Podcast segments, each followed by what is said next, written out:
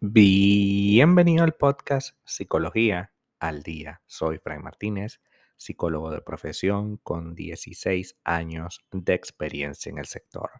Como pudiste ver en el título de este episodio, hoy vamos a hablar un poco acerca de cómo saber si me he cansado de mi pareja.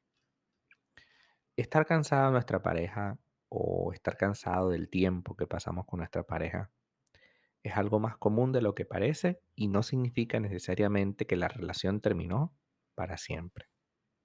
Significa que están en medio de una crisis que debemos resolver y que a veces resolverla sí, efectivamente pasa por terminar, pero otras resolverla pasa por analizar lo que está pasando y tomar algunos correctivos, algunas decisiones al respecto. La primera de las situaciones que nos trae a pensar que nos estamos cansando de esa persona especial es la pérdida de intimidad. Es posible entonces que al principio de la relación sientas una especie de amor intenso, pero a medida en que la fase de enamoramiento se va yendo, la emoción y el entusiasmo ya no son lo mismo.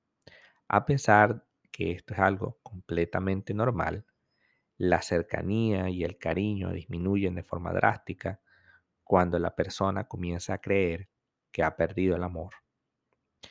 De esta manera, cuando la relación empieza a funcionar en piloto automático, es decir, cada vez es más frecuente em, las relaciones transaccionales, es de esta manera pues un poco frías, ¿no? Y bueno, vamos a salir y, y al cine y todo parece una especie de rutina constante y no hay nada especial.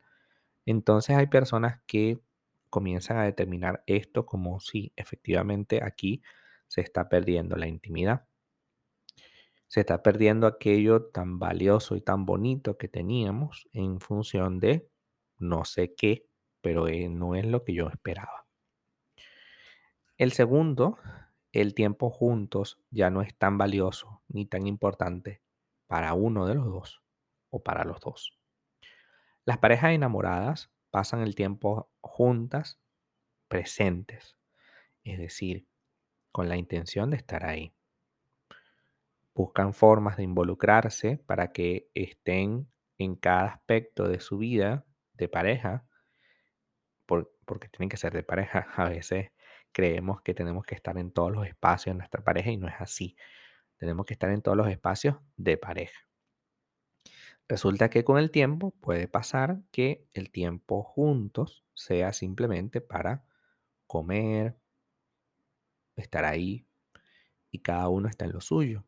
Y eso también hace que nosotros nos sintamos que perdimos algo bonito que se estaba construyendo en la relación. No es solo la compañía lo que nos importa, no es solo pagar las cuentas, es que esa persona que está a mi lado esté igual de conectada que yo. No se trata, y en esto quiero hacer énfasis porque también el tema de la pérdida de intimidad pareciera verlo de esa forma. No se trata de que pasemos una eterna luna de miel o un eterno enamoramiento. Eso es imposible de lograr. Pero sí se trata de que nos sintamos que hay pinceladas de esos momentos en tu vida, de que hay situaciones que nos hacen ver como que, bueno, sí, tienes razón, la, la, podemos pasar un buen tiempo juntos y podemos valorar cada situación que nos pasa. Eso es valioso, importante e imprescindible. También ocurre que em, exista apatía y desinterés. Aunque la fase del enamoramiento no dura para siempre, y es normal que una pareja de la intensidad de la emoción se vaya estabilizando con el tiempo, no es buena señal que exista apatía y desinterés absoluto hacia lo que pasa en tu relación. Las parejas que están enamoradas valoran a sus parejas y se sienten afortunadas de tener el privilegio de estar en esa relación piensan en él o en ella a menudo y expresan su preocupación cuando creen que su pareja no está del todo contenta y tratan de hacer algo para solucionar el problema. El desinterés empieza a manifestarse cuando la pareja empieza a bajar la guardia y dejan de ser considerados el uno con el otro.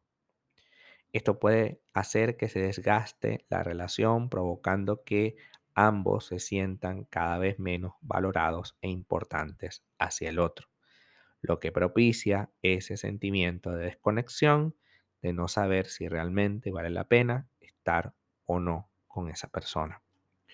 Por lo tanto, si tu pareja rara vez está en tu mente y consideras que tiene poco o nada que ofrecerte, entonces ya ahí tenemos un enorme problema de apatía o desinterés. Y bueno, finalmente lo más importante, la incompatibilidad. Las parejas con actitudes, valores y antecedentes similares tienden a experimentar satisfacción. Sin embargo, a medida que la pareja empieza a conocerse mejor y la emoción inicial del enamoramiento, como hemos conversado hoy, se desvanece, puede que veamos el estilo real de vida y las prioridades y valores de esa persona y que cada uno de ellos no son compatibles contigo.